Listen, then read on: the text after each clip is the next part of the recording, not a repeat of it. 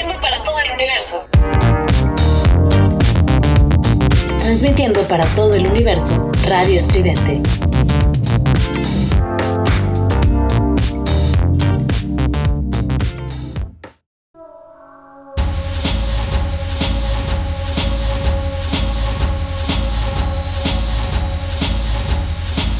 En este momento nos estamos precipitando en el matraz del alquimista. Un espacio sonoro de percatamiento, esparcimiento y transformación.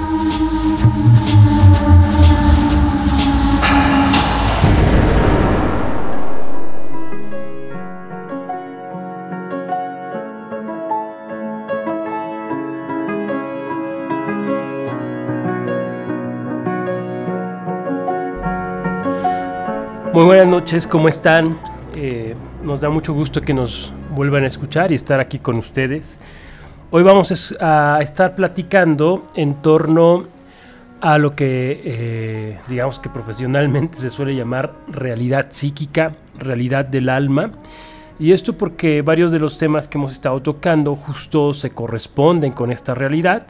De ahí parten hacia expresiones eh, corporales, físicas y bueno, hacia el otro lado, hacia lo que suele llamarse la realidad espiritual, que es un poco más eh, difícil de comprender para la mente occidental, pero donde sin duda lo que ejerce un puente, es, un puente entre la realidad, la experiencia cotidiana, la experiencia corpórea, la experiencia del mundo externo, de nuestros cuerpos y ese universo espiritual es la realidad del alma, donde están inscritas las emociones, los sueños y una serie de fenómenos que pues hoy vamos a ir repasando. Eh, hoy sí está todo el equipo, entonces eh, tenemos aquí a Shakti. Venga, aquí andamos, ahora sí los tres. Aquí andamos ya los tres. tenemos a Israel, que hoy cumple años además, entonces por ahí si quieren mandarle felicitaciones le harían, le haría muy bien. ¿Qué tal? Buenas noches. Un saludo a todos. Ya nos este, estaremos platicando y obviamente espero sus felicitaciones. Y bueno, tenemos en los controles a Carlos Eduardo, como siempre aquí, eh, tratando de que salgan bien las cosas, ¿no? A pesar de nuestros errorcillos por ahí. Bien, pues vamos a comenzar el programa. Vamos a introducir el programa con una canción que justo eh, toca uno de los temas eh, que tienen que ver con la realidad del alma, los, los, sueños eh, diurnos. incluso estos momentos en los que de repente como que la realidad se transforma, la realidad externa adquiere una profundidad y una luminosidad eh, en una buena tarde o porque de repente nos comenzamos a sentir de otra manera a lo normal. Esto es Daydream de Radiohead.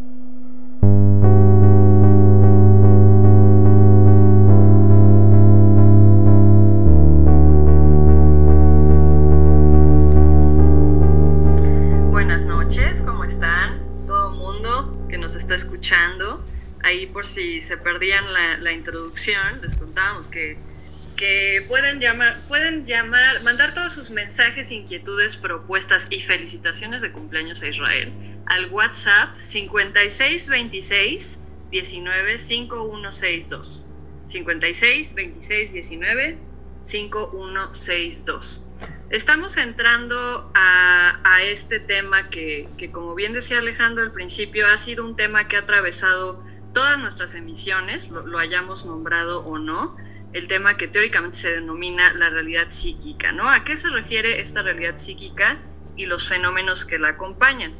Eh, en esta ocasión vamos a hablar un poco de, del sueño, el sueño como una realidad. El sueño, pues todo mundo recordamos nuestros sueños, ¿no? Lo que, lo que recordamos al despertar, a veces más que otras, y hay gente que dice que con, con el paso de la edad se va disminuyendo el recuerdo, pero eh, hay mucho también la, la idea de que conforme más atención se le pone a nuestros sueños, más comenzamos a recordarlos, más empezamos a desarrollar una conciencia que los traiga a la vida diurna también. Respecto a esto, yo quería compartirles una cita del eh, filósofo Arthur Schopenhauer, que nombrando a Calderón de la Barca y Shakespeare y otras, otras referencias culturales que, que ya han tratado el tema del sueño como parte de la vida real, elabora esta, esta hermosa idea de, de la vida y el sueño como páginas, como hojas que forman uno y el mismo libro, dice Schopenhauer. La lectura conexa es la vida real. Pero cuando las horas de lectura han llegado a su fin, es decir, el día, y comienza el tiempo de descanso, con frecuencia ojeamos ociosos y abrimos una página o aquí y allá, sin orden ni concierto. A veces es una hoja ya leída, otras veces una aún desconocida, pero siempre del mismo libro. ¿no? Creo que es importante eh, comenzar con esta cita porque muchas veces existe la noción, una noción muy común de que el, de que el sueño es algo pues, falso, ¿no? Es algo que no, que no forma parte de la realidad o que no es verdadero o, o, que, por, al ser una quimera pues no merece nuestra atención, ¿no? E-, Eso es totalmente contrario a lo que nosotros les hemos propuesto en general. ¿no? Sí, ahorita que está citando eh, justo esta eh, situación, bueno, esta, esta cita, eh, es importante el tener en cuenta que esta cuestión de los sueños es un fenómeno pues que todos conocemos. O sea, justo el poder estudiar las realidades del alma o realidades eh, psíquicas, como, como se suelen llamar, las realidades anímicas, es justamente el comprender, ¿no? el percatarse de que existe una serie de fenómenos que son comunes a todos. O sea, que son una realidad y que no son cuestiones físicas, corpóreas. Existe el reduccionismo científico, que justamente va a decir desde su óptica en la que ya es un presupuesto el que lo único real es, es lo corpóreo, lo material, lo experimentable, va a señalar que pues, los sueños son lo que se suele decir o llamar epifenómeno, es decir, un resultado de eh, interacciones este, químicas, físicas, etcétera, ¿no? una especie de subproducto que bueno, pues eso les permite a ellos dar una explicación física de las cosas. Pero lo que el auditorio debe eh, comprender es que pues toda disciplina tiene su sesgo.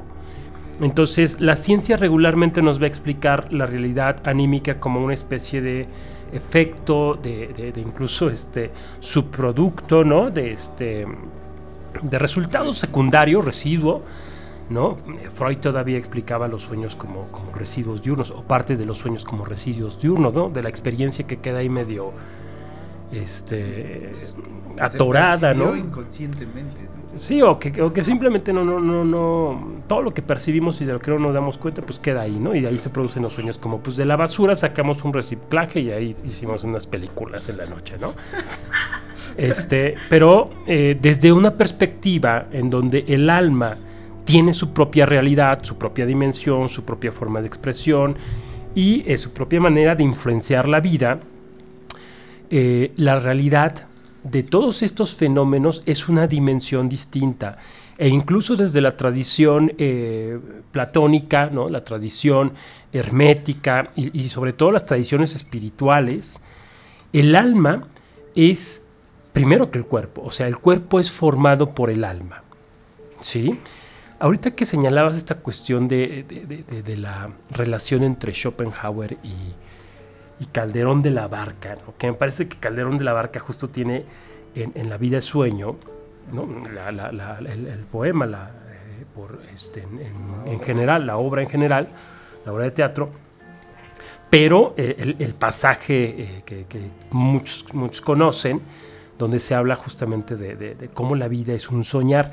Esto es muy importante porque parece que es la raíz incluso de la psicología profunda o de estas disciplinas eh, filosóficas que atienden a la realidad de alma como una realidad fundante de la existencia. Vamos, vamos, vamos a leer esta, esta parte, creo que vale la pena, y, y- y lo comentamos, ¿no? Y dice así, sueña el rey que es rey, y vive con este engaño mandando, disponiendo y gobernando. Y este aplauso que recibe prestado, en el viento escribe y en cenizas le convierte la muerte, desdicha fuerte. ¿Qué hay quien intente reinar viendo que ha de despertar en el sueño de la muerte? Sueña el rico en su riqueza, que más cuidados le ofrece. Sueña el pobre que padece su miseria y su pobreza.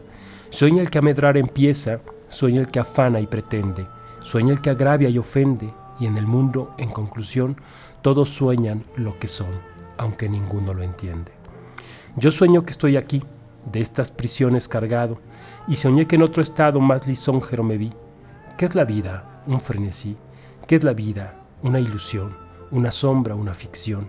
Y el mayor es bien es pequeño, que toda la vida es sueño, y los sueños, sueños son.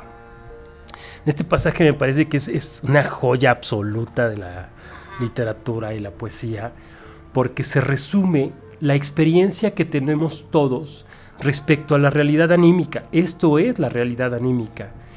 Aunque parece que diariamente estamos viviendo una realidad muy concreta, ¿no? Y de hecho cuando vivimos una realidad demasiado concreta, se vuelve una realidad pesada e insoportable, se vuelve de, de un- de una estática, ¿no? de, una eh, quietud que, nos define en demasía y bueno, vuelve la vida una cosa muy pesada. Bueno, a pesar de eso, todos tenemos esa sensación de estar viviendo una especie de sueño muy particular, a veces en común, como en la amistad, como en el amor, ¿no? en movimientos sociales, por ejemplo, este, yendo a un estadio, qué sé yo. Pero la mayoría de las veces parece que estamos teniendo nuestra propia película, ¿no? Y ahora que hay formas de llevar música en la calle, hasta uno puede este, musicalizar su película, ¿no? Entonces va por ahí en el metro, va por ahí este, por la calle, ¿no? Con su propio soundtrack, este, justamente con, toda esta realidad que, por ejemplo el pensamiento moderno ha llamado subjetivo, minusvalorándolo, cuando en realidad desde la psicología profunda, esto que se suele llamar subjetividad es la expresión de un universo más amplio que es el universo anímico, ¿no? De ahí que no, no, toda esta experiencia no sea meramente subjetiva, particular y sin valor, sino que en gran medida es una realidad que unifica a la humanidad, porque esa realidad anímica es eh, eh, no solo es subjetiva, sino es muy objetiva. ¿no? Hay una serie de elementos, de estructuras, de dinámicas que unifican toda esa realidad. Y creo que justamente aquí está esta cuestión eh, que está marcando Calderón de la Barca, porque eh, de alguna medida la realidad anímica se concreta, dicen los alquimistas, se coagula. Y entonces tenemos esta realidad concreta del día a día, donde estamos identificados con una personalidad, con una forma de ser, con situaciones muy particulares, pero, como lo dicen los alquimistas, se puede sublimar. Y esta realidad que es muy concreta puede llevarse hacia su origen, un origen en el que en el fondo es imagen, es sueño, ¿no? Y es una de las eh, formas o de las, de las situaciones principales, de los fenómenos con los que trabaja la psicología profunda y mucho tipo de, de- disciplinas espirituales, ¿no? Transformar la concepción. Otras filosofías, ¿no? También, no solo la psicología profunda, también ustedes saben que uno de mis grandes este, amores de, de cosas que me encanta recomendar y leer es Gastón Bachelard, ¿no? Para quien quiera seguirse interesando por la, la realidad anímica en otras disciplinas que no sean, claro, abreva muchísimo a la psicología profunda y todo, pero él lo lleva más justo a la experiencia del sueño y, y la ensoñación, ¿no? Como, como otra dimensión de, de este fenómeno de la, de la realidad anímica y de cómo esta ensoñación es, digamos, eh, si la relacionamos con el sueño, aunque para Bachelard son muy distintas, es, es la, la- esa vena de los sueños, esa beta de los sueños que se cuela en la vida cotidiana y que como bien dices, eh, en general se, se le suele minusvalir- minusvalorar eh, llamándola de subjetivo como si eso le restara realidad, ¿no? Y creo que eso es algo que rescata mucho en general la fenomenología, la capacidad de, dotar de realidad a todo lo que se nos aparece, ¿no? Contando sueños, ensoñación y todos los fenómenos de los que vamos a estar hablando ahorita, ¿no? De hecho, es, es muy importante esto de que la... Todas las propuestas que, que, que consideran esta causalidad invertida, quizás que no es lo no es lo, o sea, no es lo espiritual un mero excedente de la, de la realidad eh, física, sino más bien cómo se constituye esa realidad física a partir de la, de la dimensión anímica, ¿no? ¿Qué acciones concretas tomamos en nuestra vida? ¿Qué, qué realidades llevamos a cabo a raíz de lo que este mundo nos presenta y nos, y nos propone también, ¿no? Sí, y importante lo que dice de Bachelard y de la fenomenología. Para el auditorio, eh, la fenomenología, fenomenología es, digamos, una disciplina filosófica que sobre todo se basa en lo que se puede experimentar, percibir, ¿no? Este, tanto cuestiones físicas, ¿no? Como sentir calor, sentir este, la madera, como también eh, los fenómenos que aparecen en nuestra psique, ¿no? el alma, ¿sí? en, la dimensión psicológica. Entonces, de ahí que se pueda comenzar una disciplina, ¿no? una reflexión desde un fenómeno en el que todo el mundo puede coincidir respecto a su realidad, los sueños, ¿no? o como está citando las ensoñaciones, que las ensoñaciones son estos eh, sueños diurnos que de repente nos toman, ¿no? que estamos ahí este, en el trabajo, en la clase o en cualquier lugar y comenzamos a, a irnos hacia una imagen, una imaginación que nos comienza a llevar, que nos comienza a transportar, ¿no? Como burbujas que de repente se revientan y regresamos. Esas son las, las llamadas ensoñaciones. Es interesante esto, que en, la realidad anímica las cosas tienen un nombre, los fenómenos tienen un nombre. Aquí habría que invitar al- al auditorio a considerar si conocen los nombres de los distintos fenómenos que todos podemos reconocer, porque ahí es donde comienza una ciencia. Los sueños son distintas de las ensoñaciones, las memorias de los recuerdos, las fantasías, las imágenes de los símbolos, y hay toda una serie de elementos que se pueden describir, que se pueden experimentar y que son experimentados por todos, tal como podemos experimentar muchas cosas en el universo eh, corpóreo y físico.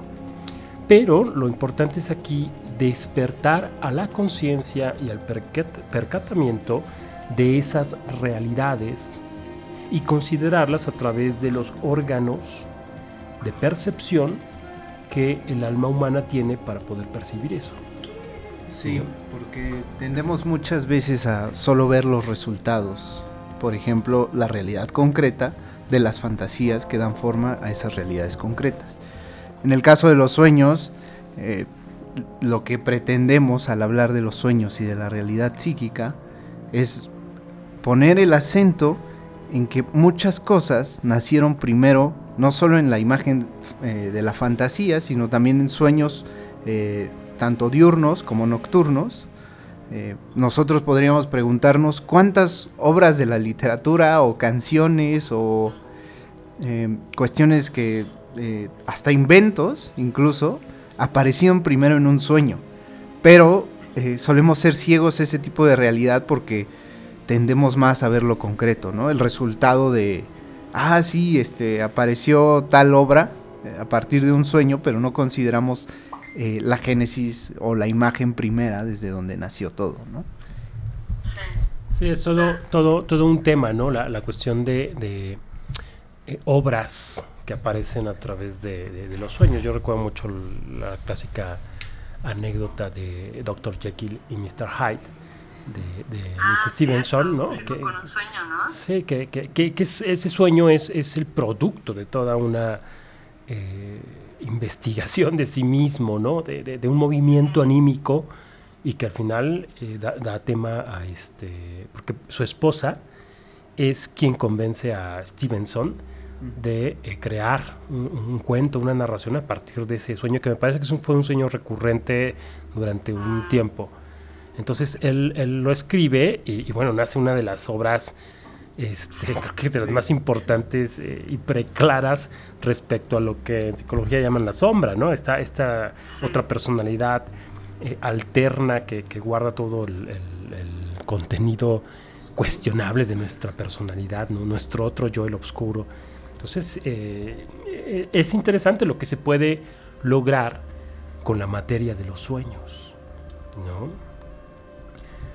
Eh, pues vamos Pues a la... bueno, vamos con sí. una rolilla que, que, pues eso, ¿no? Lo primero que, que es la invitación es considerar el sueño y todas las manifestaciones, todos los fenómenos semejantes, todo lo que estamos llamando aquí realidad psíquica, como páginas de un mismo libro, compaginadas con, la, con lo que solemos llamar realidad, ¿no? La realidad diurna, lo, lo de los hechos, lo de lo que pasa en la vida cotidiana, considerarlos como páginas del mismo libro, ¿no?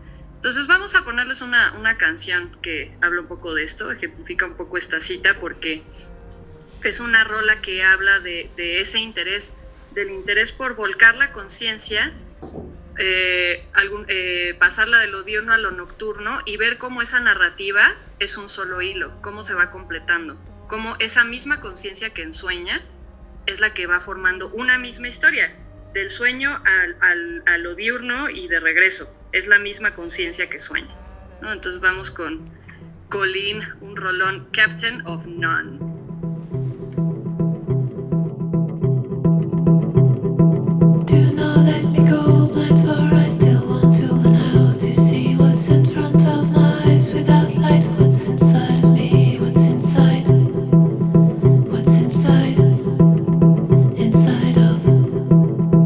Somos ruido. Somos estridente.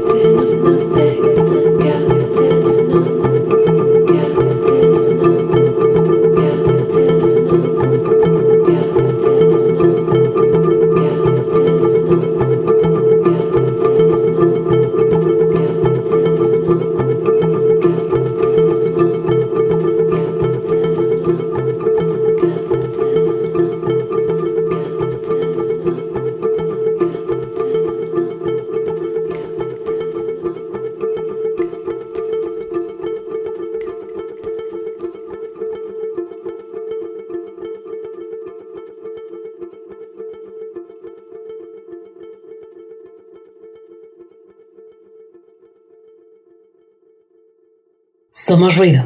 Somos estridente.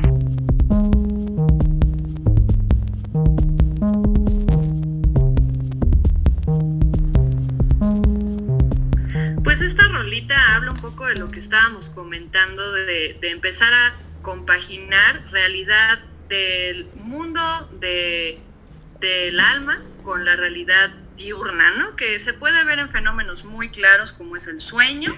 Y ahora vamos a hablar un poco de algo incluso, que no recuerda sus sueños, algo incluso más cercano, ¿no? Algo que todo el mundo puede reconocer que es la emoción.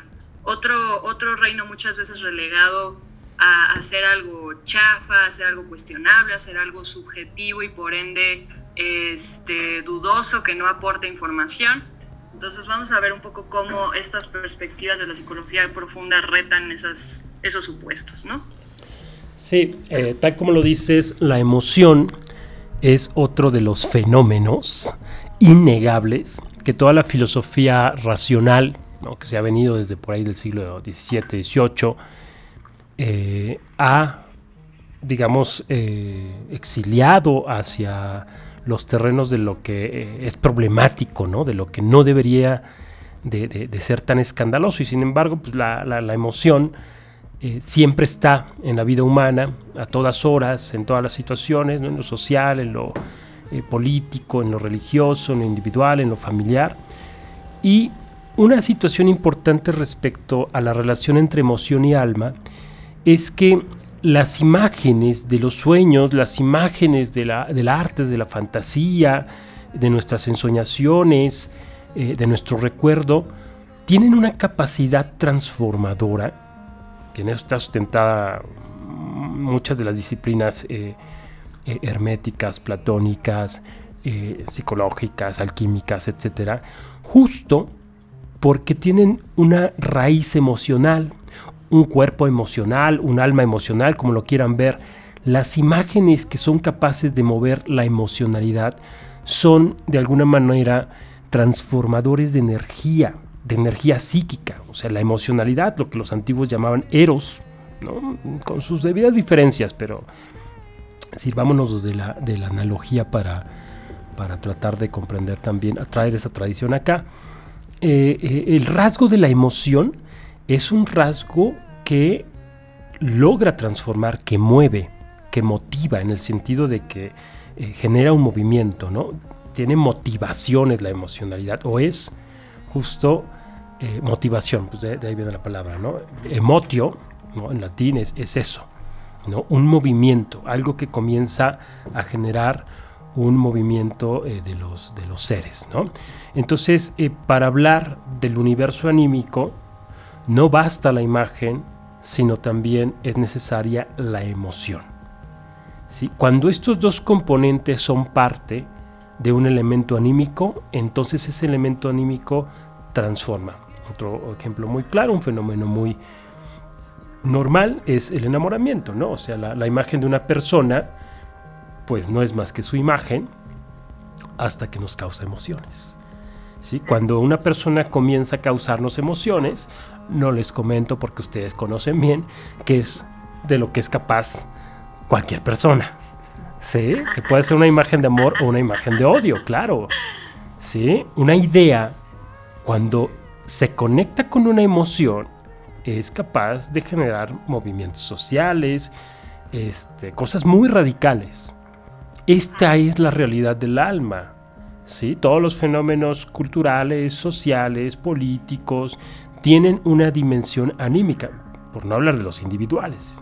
Sí, que ahorita, ahorita que hablabas de la, de la etimología, este, es muy interesante hablar de ese eh, viene de dos palabras, ¿no? La preposición ex, que es algo ajeno o algo externo, de ahí también viene lo externo, pero es ese movimiento que viene de afuera, o sea, ese movimiento que, pensándolo ya en la experiencia de la emoción, es un movimiento que no viene del centro, sino que nos ataca por otro lado y no sabemos qué es, pero se siente toda esa carga.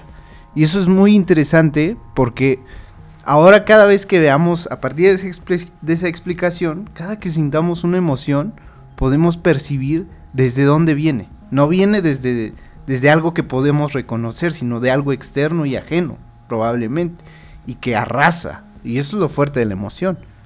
Ahora, ¿qué es lo que puede ser eso externo? Porque habría que matizarlo muy bien, ¿no? Es externo a la conciencia del yo. ¿Sí? Recuerden que nosotros también hemos manejado esta cuestión respecto a que eh, los elementos anímicos o el alma, como lo pensaba Heráclito, es un campo de experiencia, un campo de relaciones que están más allá del ego, más, ala- más allá del yo, ¿no? Sin connotaciones morales ego. O sea, el, ego es yo, eso es lo que significa. Entonces, cuando nosotros tenemos una ensoñación pensando en bachelar, ¿no? De repente este sueño diurno, ¿no? Que puede ser un sueño este, de, de grandeza, ¿no? Así donde nos vemos encumbrados, este, ya saben, ¿no? Cada quien tiene sus sueños de, de grandeza. O un sueño erótico, ¿no? Lo que suelen llamar fantasías eróticas, ¿no? Esas fantasías las conocen todos.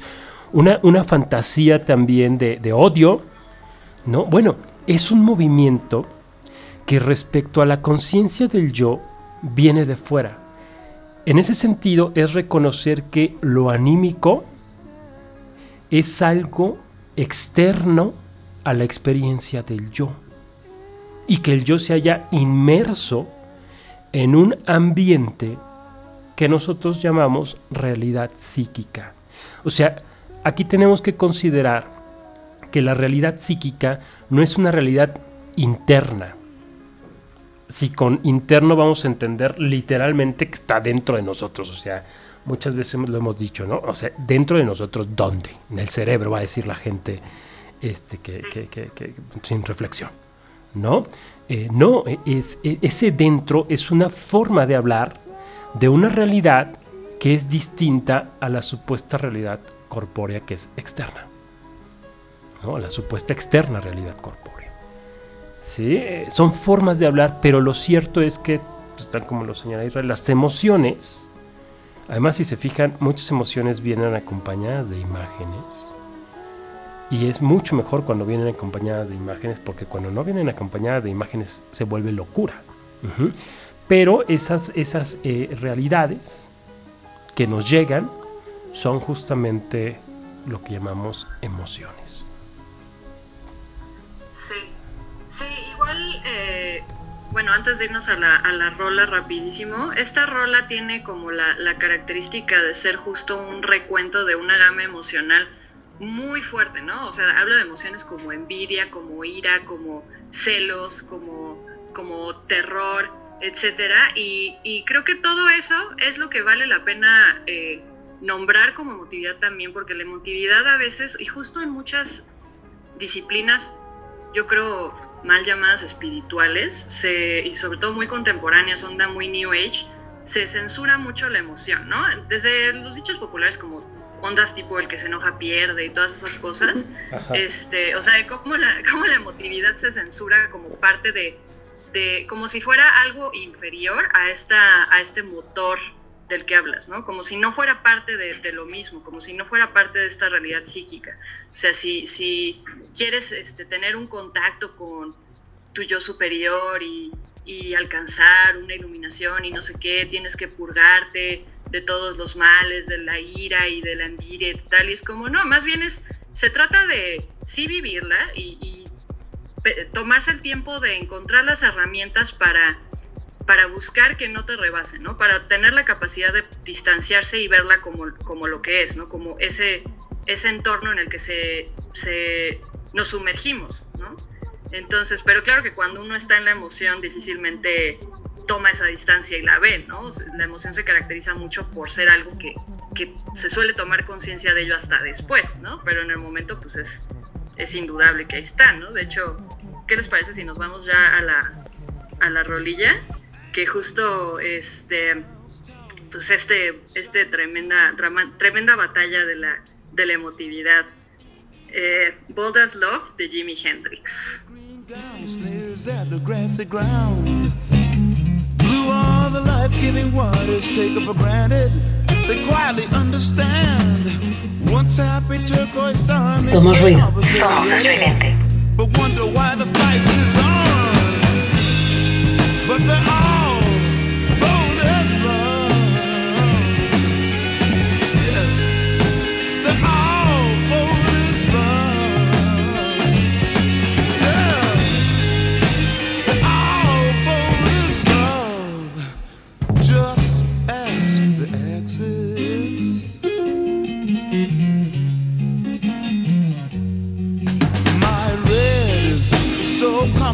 flashes trophies of war and ribbons of euphoria.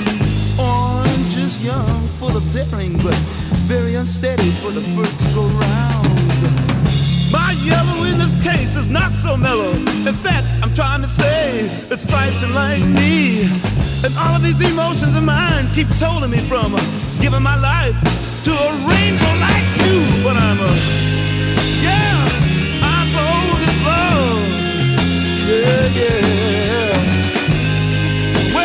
Somos ruido. bold as love. Hear me talking, girl. I'm bold as love. Just ask the axis. He knows everything. Yeah, yeah, yeah.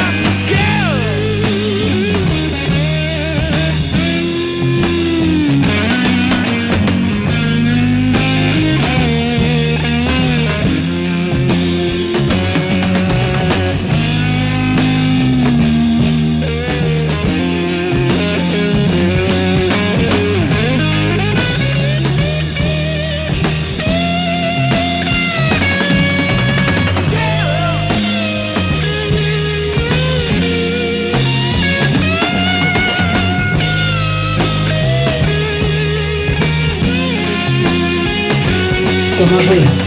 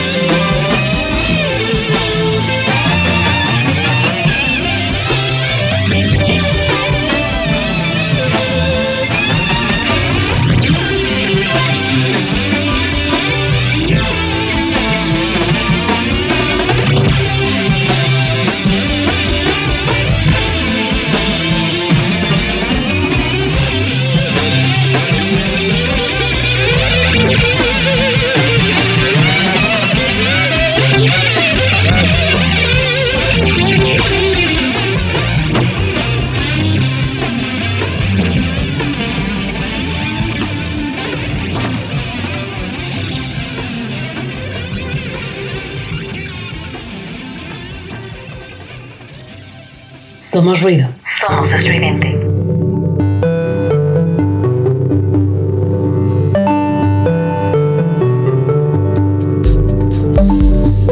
Pues esto fue Bold as Love de Jimi Hendrix. Impresionante cómo toca la guitarra. Siempre parece que es eh, eh, resultado de la emoción, pero es todo lo contrario. Tremenda disciplina para tocar así. Pero sí nos llega a todos, seguramente, cómo toca la guitarra. Les recuerdo el WhatsApp para que sigan enviando sus felicitaciones, sus participaciones y, demás comentarios que quieran hacernos. Eh, si quieren que les mandemos saludos, manden sus, sus nombres para que podamos reconocerlos. Eh, el WhatsApp es 5626 19 51 62. 5626 19 51 62. Y bien, pasando de del bloque de las emociones, vamos a los pensamientos. ¿Qué con los pensamientos? Segura, seguramente que creo que es un fenómeno que al menos yo me he encontrado con muchos amigos a los que les ocurre. Es esto que se llama overthinking, que, que es no dejar de pensar.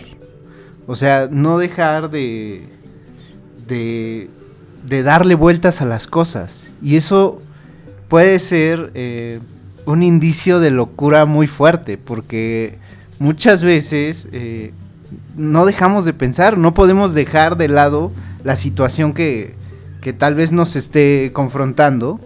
Eh, muchas veces es muy difícil darle pausa a ese tipo de, de situaciones y en el pensamiento es donde se llena mucho. Ese es uno de mis conflictos, todavía me llega a pasar, ¿saben? Sí, eh, bueno, yo no sé si, si lo de Hendrix no sea fruto de la emoción, creo que estaría en desacuerdo. Más bien habría que decir que para, para unificar un poco la cuestión con el pensamiento y la emoción, que la emoción en sí misma no basta, o sea, justo un, elemento de- del alma tan problemático, tan fuerte, tan intenso, no sé si problemático, pero la intensidad radica en la emoción, puede ser bien ordenado y bien eh, este, encauzado a través de otras estructuras del alma, una de las cuales son los pensamientos, ¿no? Estaba ahí la cuestión de cierta disciplina, pero bueno, pues tampoco la disciplina bastaría para tener genios como Hendrix, ¿no? Por lo que estás diciendo, eh, en, en la academia particularmente, ¿no? Suele pasar que la gente piensa demasiado, ¿no? Esto que, puede, que tú dices eh, overthinking, este, bueno, pues eso parece que es un fenómeno que se, muy común, eh, no sé si humano, no, no sé si de Occidente, en donde solemos estar únicamente en la cabeza. Pero más allá de criticar esta situación, que es una cosa muy importante, ¿no? a mí me, pasa mucho que, tengo eh, pacientes que eh, no se han dado cuenta, y bueno, también fue algo que me pasó a mí, que no se, no se han dado cuenta de que solo habitan en su cabeza y de que incluso no tienen experiencia o conciencia de su cuerpo, sino que son una especie de- de cabezas vivientes, ¿no? O sea, sin cuerpo. Pero lo cierto es que el pensamiento es un fenómeno también muy común. Todos pensamos en todos momentos, ¿no? Más allá de que haya un pensamiento intelectual, un pensamiento este, académico, etcétera, ¿no? Pues cualquier persona piensa qué va a hacer en el día, ¿no? Cuando se levanta. El pensamiento es un fenómeno del alma. ¿sí? Eh, la tradición filosófica ha hecho del pensamiento lo más valioso del alma.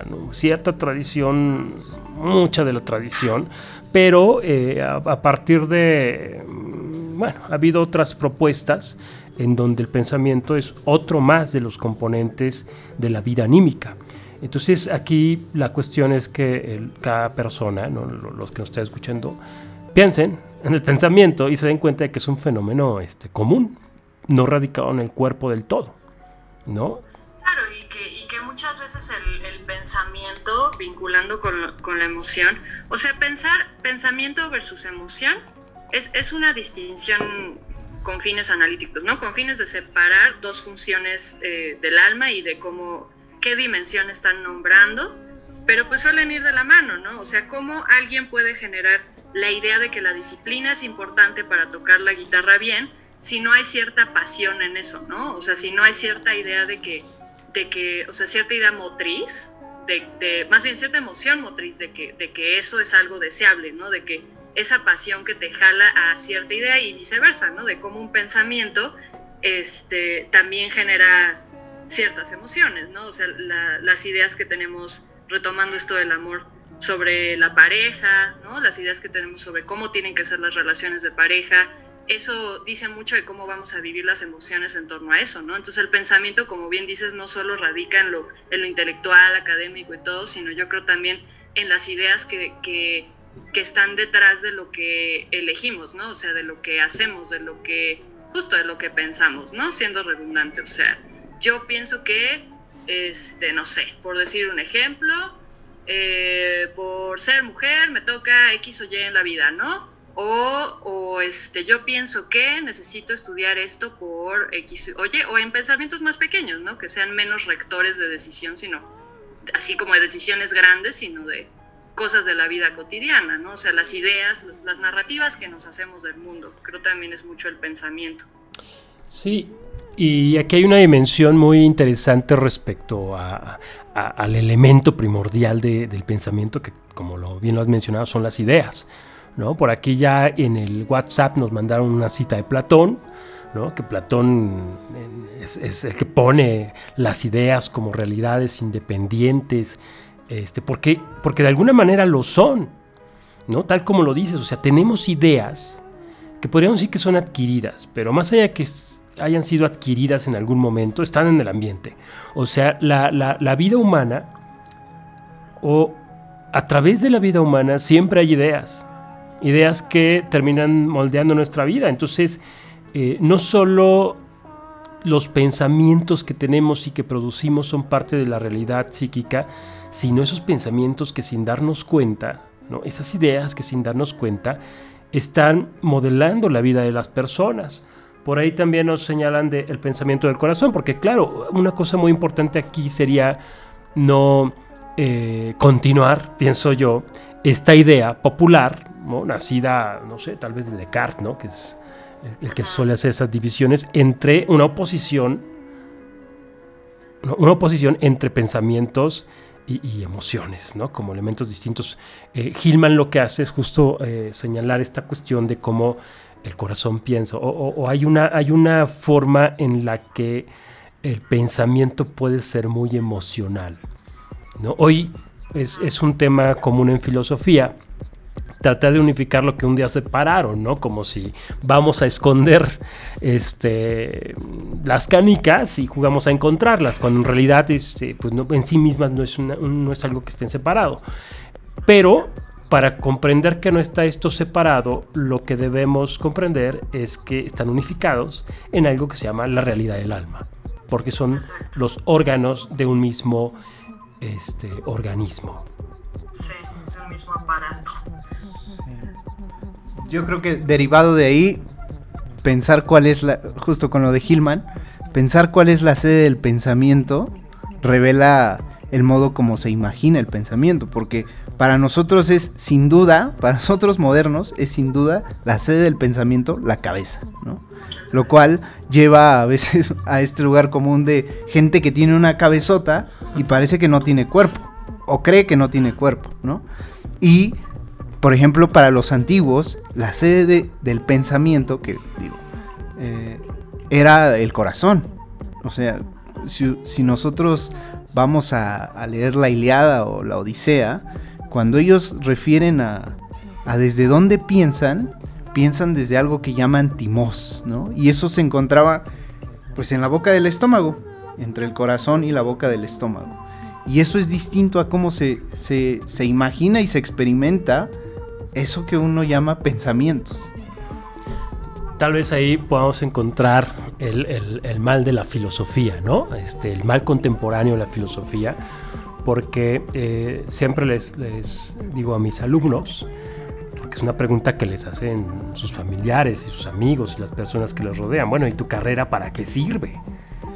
¿No? Y yo les digo, es que están muy justificados en, en decir eso, porque lo único que hacemos es pensar desde hace siglos, ¿no? Desde la ilustración, desde el pensamiento moderno, es decir, el pensamiento quedó en la cabeza. Y entonces somos una bola de intelectuales que pues realmente no tienen mucho impacto porque no está puesto en el corazón ese pensamiento como si lo estaba, y, y más aún en el cuerpo. Hay intentos, claro, pero terminamos, terminamos haciendo coloquios de eso. ¿no? No siendo ejemplos de vida como, como este, en algún momento lo, lo di- lo- lo- lo diría Jung, ¿no? Pero bueno, dejemos descansar nuestros pensamientos y vayamos con eh, la siguiente rolita, que cuál es Shakti. Una roleta justo habla de, de- de los males que puede albergar el clavarse en el pensamiento sin referentes, sin, sin tener claridad de los referentes de símbolo, de sueño, de emoción que haya ahí metido, que como estamos diciendo son parte de la misma, lo que unifica es la dimensión de la que estamos hablando, la realidad psíquica, ¿no? Entonces, eh, esta, esta rola justo muy propia del mal que aqueja la filosofía, muy propia de alguien que se clava con, con los pensamientos de pues, toda esta onda ocultista, ¿no? De, de la Golden Dawn y demás, y, y de, y de filosofía contemporánea que habla de cuestiones espirituales, cómo eso si se va, si se atraviesa solo desde el pensamiento, se vuelve una arena movediza fatal, ¿no? Entonces vámonos con Quicksand de David Bowie. portraying him sacred realm of dream reality.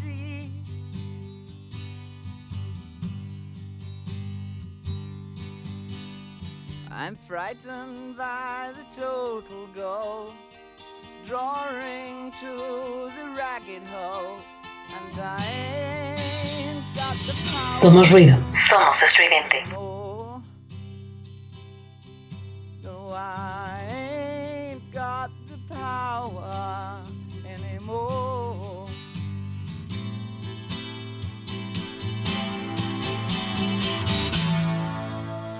I'm the twisted name on Garbo's eyes, living proof of Churchill's lies. I'm destiny.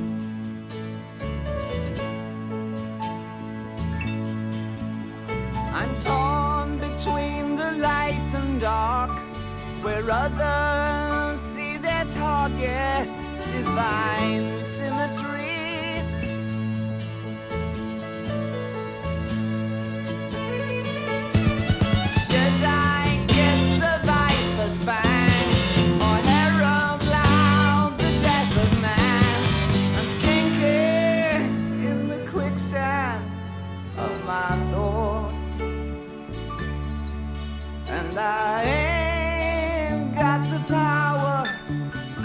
Somos ruido.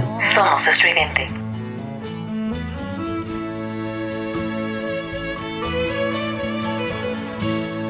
Don't believe in yourself. Don't deceive with belief. Knowledge comes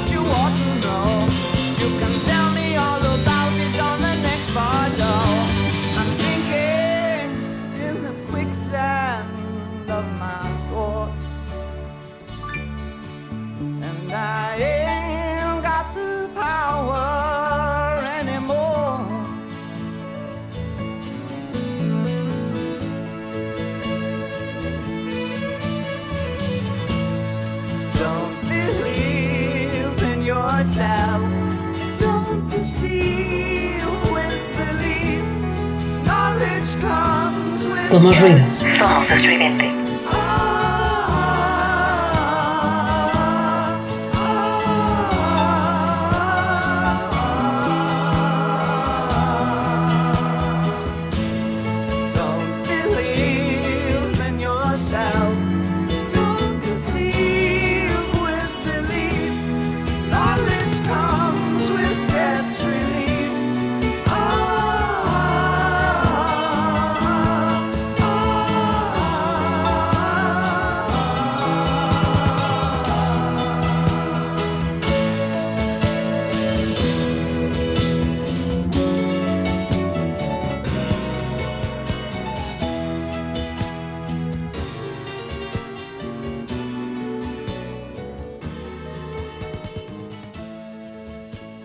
Somos ruido. Somos estridente.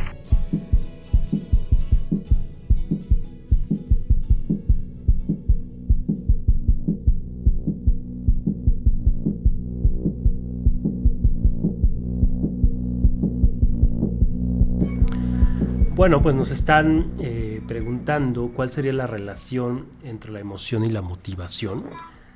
Y también queremos mandar un saludo a Vladi, que ahí nos, nos, nos pasó su nombre. Saludos, Vladi. Hola, Vladi.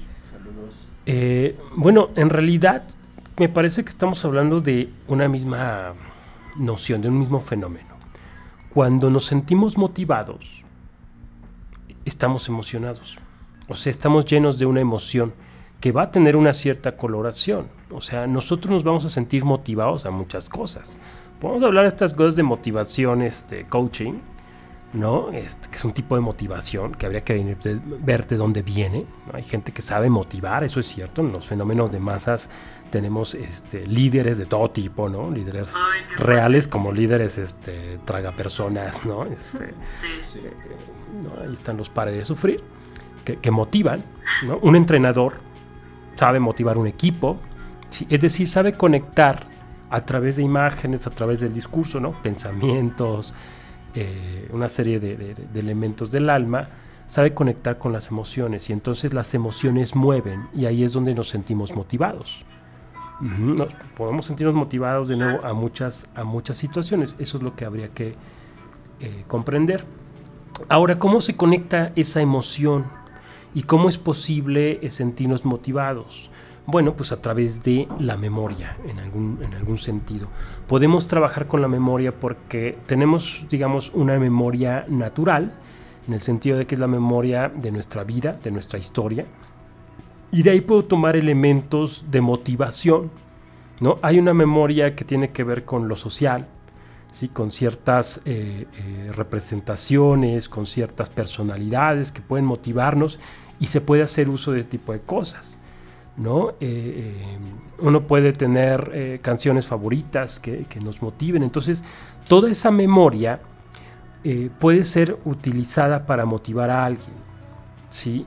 También existe otro tipo de memoria que muy, muy, muy famosa en el Renacimiento, una filosofía renacentista, que es, eran más bien memorias artificiales, las llamaban, artes de la memoria, que eran ir generando una memoria a través del el estudio ¿no? y, del, ejercicio de, la memorización y del recuerdo, ellos decían, ¿no? el recuerdo de realidades eh, más altas, ¿no? a través del sol se recordaba el bien, a través de este, Júpiter o Zeus, la justicia, etcétera, y vamos implantando una memoria. Por cierto que hoy estaba yo durmiendo y este, cuando desperté estaban viendo Inception, ¿no? y dije, vaya, o sea, que, que- ¿no? Que- para, para quien esté interesado, por ejemplo, en esta cuestión de la memoria artificial, Inception, que no me acuerdo en español cómo se llama, el origen, ¿no?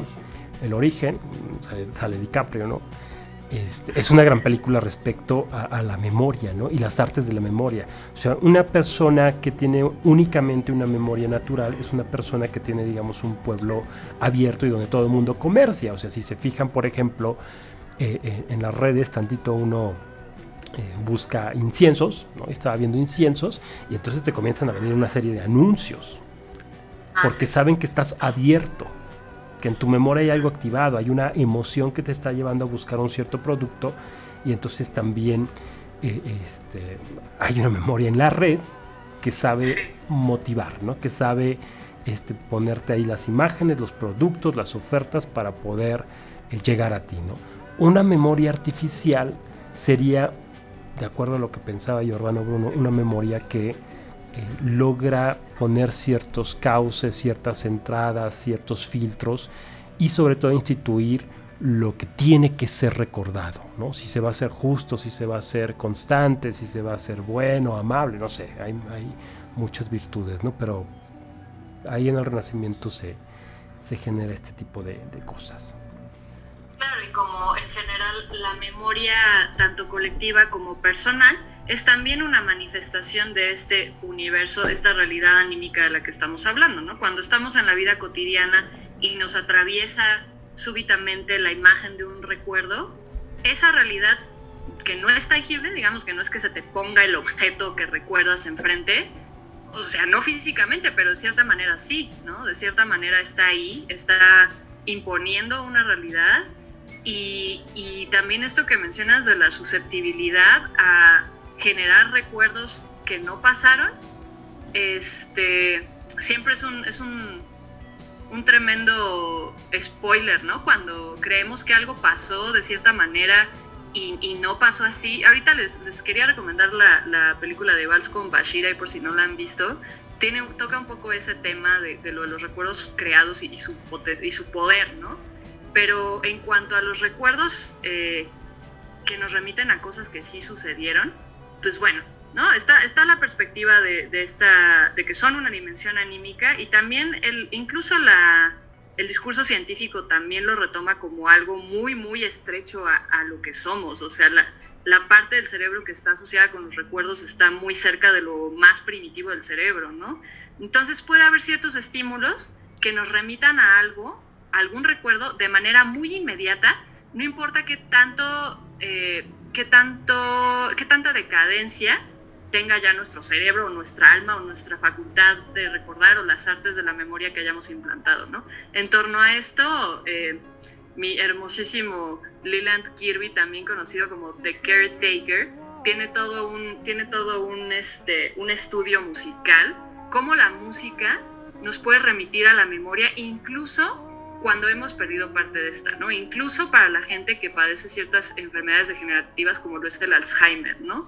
Entonces, este tema de la memoria, los recuerdos creados y su distorsión, cómo esa realidad, esa imagen, esa realidad anímica se nos planta en la vida y nos atraviesa, interrumpe lo que estamos haciendo. Si les interesa este tema, les recomiendo muchísimo este disco, An Empty Bliss Beyond This World. Vamos a escuchar la canción homónima de Caretaker para cerrar nuestro bloque de el recuerdo como realidad anímica.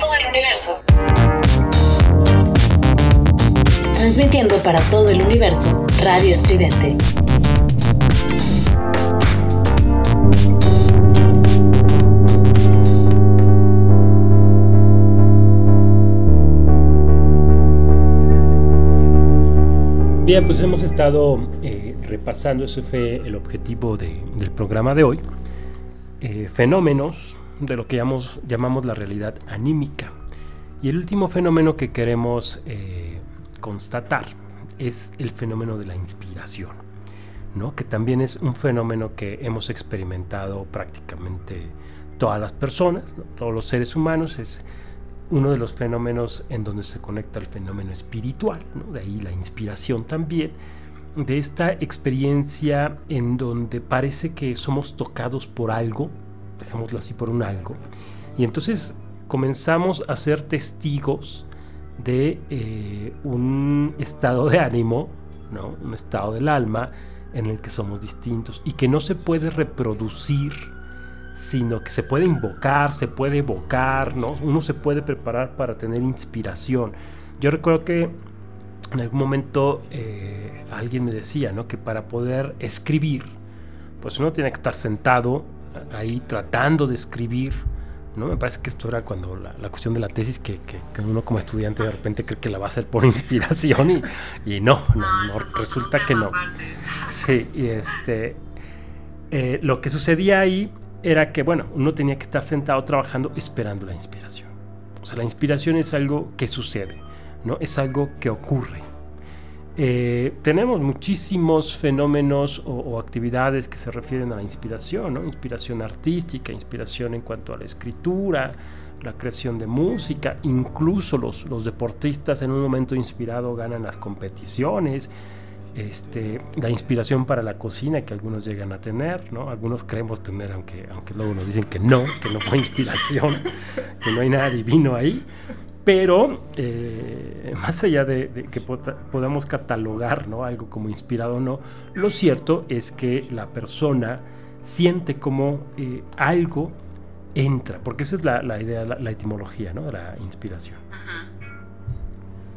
Sí, sí, sí. Pero mm, eh, marcaste un buen, un buen punto ahorita que hablabas de esto, que conecta con lo divino. O somos, somos tocados por algo. Ahorita aquí tengo un, un fragmento de Demócrito, que es presocrático. Se imaginarán que, que tiene mucho, mucho tiempo, o sea, es muy antiguo. Y dice, dice Demócrito, lo que escribe un poeta por inspiración divina y por un aliento sacro es sin duda hermoso, ¿no? Lo cual nos remite a ver que es un fenómeno que se repite desde, desde hace muchos siglos, ¿no? Y que podemos verlo, o sea, como decía Alejandro, podemos verlo eh, en muchos artistas. Creo que en el artista es donde, donde es más evidente cuando, cuando alguien está inspirado, porque está fuera de sí. Hay como una especie de, de estar fuera de sí, pero que a, a su vez él podría el artista verse interpretando lo que está interpretando y se siente tomado por algo. Sí, yo creo que tiene que ver más con, con, con esto último que dices, ¿no? Más que estar fuera de sí, es tomado por algo, ¿no? O sea, por eso, digo, siendo un poco fiel con la, cuestión de la inspiración. Eh, porque la idea es que algo está sucediendo, algo está tomándonos y entra, ¿no? Algo es inspirado, ¿no? Que la idea es que el spiritus, ¿no? Este, este aire, esta, esta realidad eh, eh, llega y se mete dentro de nosotros y entonces sí parece que estamos teniendo algo eh, distinto de lo normal, ¿sí? Ay, Sí, no, y además eh, no solo es propio del, de- del artista, ¿no? También esto de, estar de estar inmerso en, inmerso en algo, inmersa en algo. Pienso ahorita mucho, un saludo a mis queridísimos amigos y amigas programadores y programadoras, que tengo varios y varias. O sea, también la- lo que me han contado, ¿no? De la programación, también hay un momento en el cual, o sea, incluso en algo que pareciera una disciplina tan propia del pensamiento y de y de ejecutar, ¿no? Ah, entonces ve, o sea, son fórmulas lógicas, ¿no? Eh, finalmente programar. Eh, incluso ahí se requiere cierto grado de inspiración para llegar a las fórmulas adecuadas que funcionan para ya sean que están haciendo una aplicación, que están organizando una página web, lo que sea, ¿no? O sea, incluso en algo tan, tan lógico, matemático como eso, hay una dimensión de inspiración, de esperar eh, ese momento en el cual algo externo nos, nos impulsa a, a, ejecutar algo que no se nos hubiera ocurrido así en cualquier momento, ¿no? Y en, en este sentido creo que es importante remarcar que la inspiración es atravesada por, por todas las otras dimensiones que hemos, que hemos eh, nombrado, ¿no? Eh, la, la, parte del pensamiento puede, puede ser algo que se entrene, que se, que se reitere, que se trabaje desde también desde la memoria, el pensamiento, que se impregne de una emoción, pero, pero la inspiración hasta cierto punto excede eso, ¿no? Y, también como realidad anímica, este es otra vez este fenómeno que se nos plantea, ¿no? Que se nos pone. Un poco recordando lo que mencionábamos y nos escuchaban la semana eh, pasada en torno al, al, a lo del daimon, ¿no? Este, cómo la inspiración se puede vincular también con el daimon, o sea, cómo una voz puede llegar a decirnos lo que es la, la, decisión correcta, ¿no? En ese momento la inspiración está incluso en, en, las decisiones éticas, ¿no? También, o sea, ante un dilema, a veces lo que hace falta es la, inspiración y no tanto la, la, meditación y rumiar las, las consecuencias y, y, hundirse en ellas, sino ese momento de iluminación de saber, bueno, aquí hay algo, ¿no? Sí, y, y una cosa importante de lo que estás diciendo, ¿no? yo rescataría, es la, la cuestión de la ejecución, porque eh, la inspiración parece ser la ejecución de algo distinto a nosotros que está ejecutando una actividad a través de nosotros. ¿no? La inspiración es un momento en el que se comienza a dar una actividad que fuera de lo normal, o sea, fuera de nuestra cotidianidad, digamos, de los alcances de nuestras capacidades normales. ¿no? Entonces, en ese momento, eh, que por aquí como nos, nos, comentan justo en el chat, ¿no? Somos asaltados. Aquí nos dicen, eh, Schopenhauer dice que nos vemos asaltados por la intuición y nos volvemos en sujetos puros de conocimiento, conocimiento al contemplar un objeto, ¿no?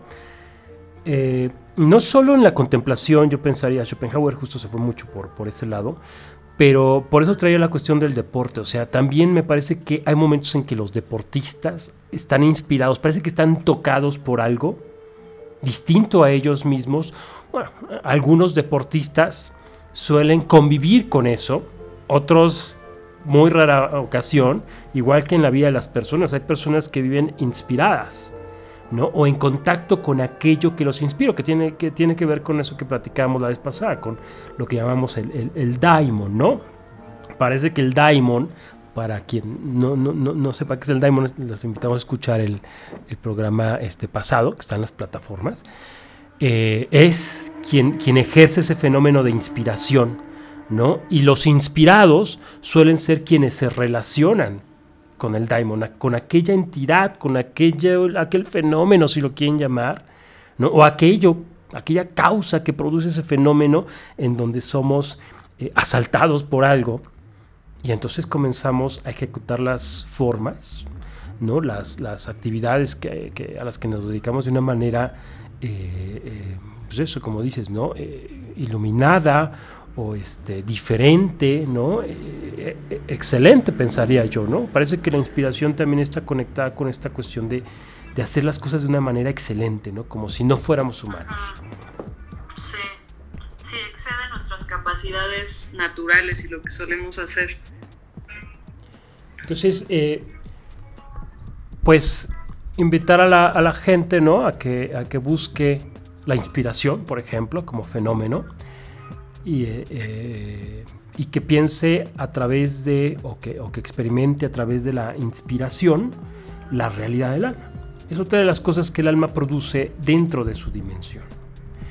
Y bueno, pues justo ahora que, que señalábamos lo del Diamond, pues eh, no, no, olvidar que eh, los programas están en plataformas de podcast como Google Podcast, Spotify, Deezer, iTunes y Amazon Music, ¿no? Y bueno, pues para acabar, eh, les vamos a dejar con una canción en donde nuestra intención fue que ustedes pudieran escucharla en vivo. De hecho, esta canción tiene eh, por ahí una tecnología curiosa que le llaman 8D y que nos acabamos de encontrar y la idea es que se pongan los audífonos porque si no se oye medio rara pero si se ponen los audífonos se escucha muy bien bueno muy, curioso y esto es de una banda que eh, nos parece que cuando tocaban en vivo la canción se las vamos a poner en vivo se inspiraban o sea la ejecución y aquello con lo que se conectaban cuando tocaban en vivo era impresionante y se escuchaba o sea eso es algo que, que nosotros podemos sentir que nuestra emoción siente, porque la inspiración ciertamente es algo que transmite. Pues nos despedimos por hoy. Esto es Dazed and Confused de Led Zeppelin en vivo.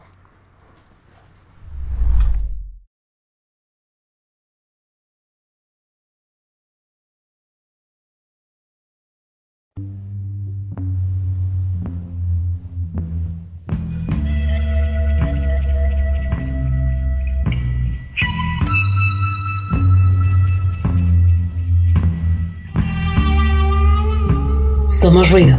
Somos estridente. that's not true. One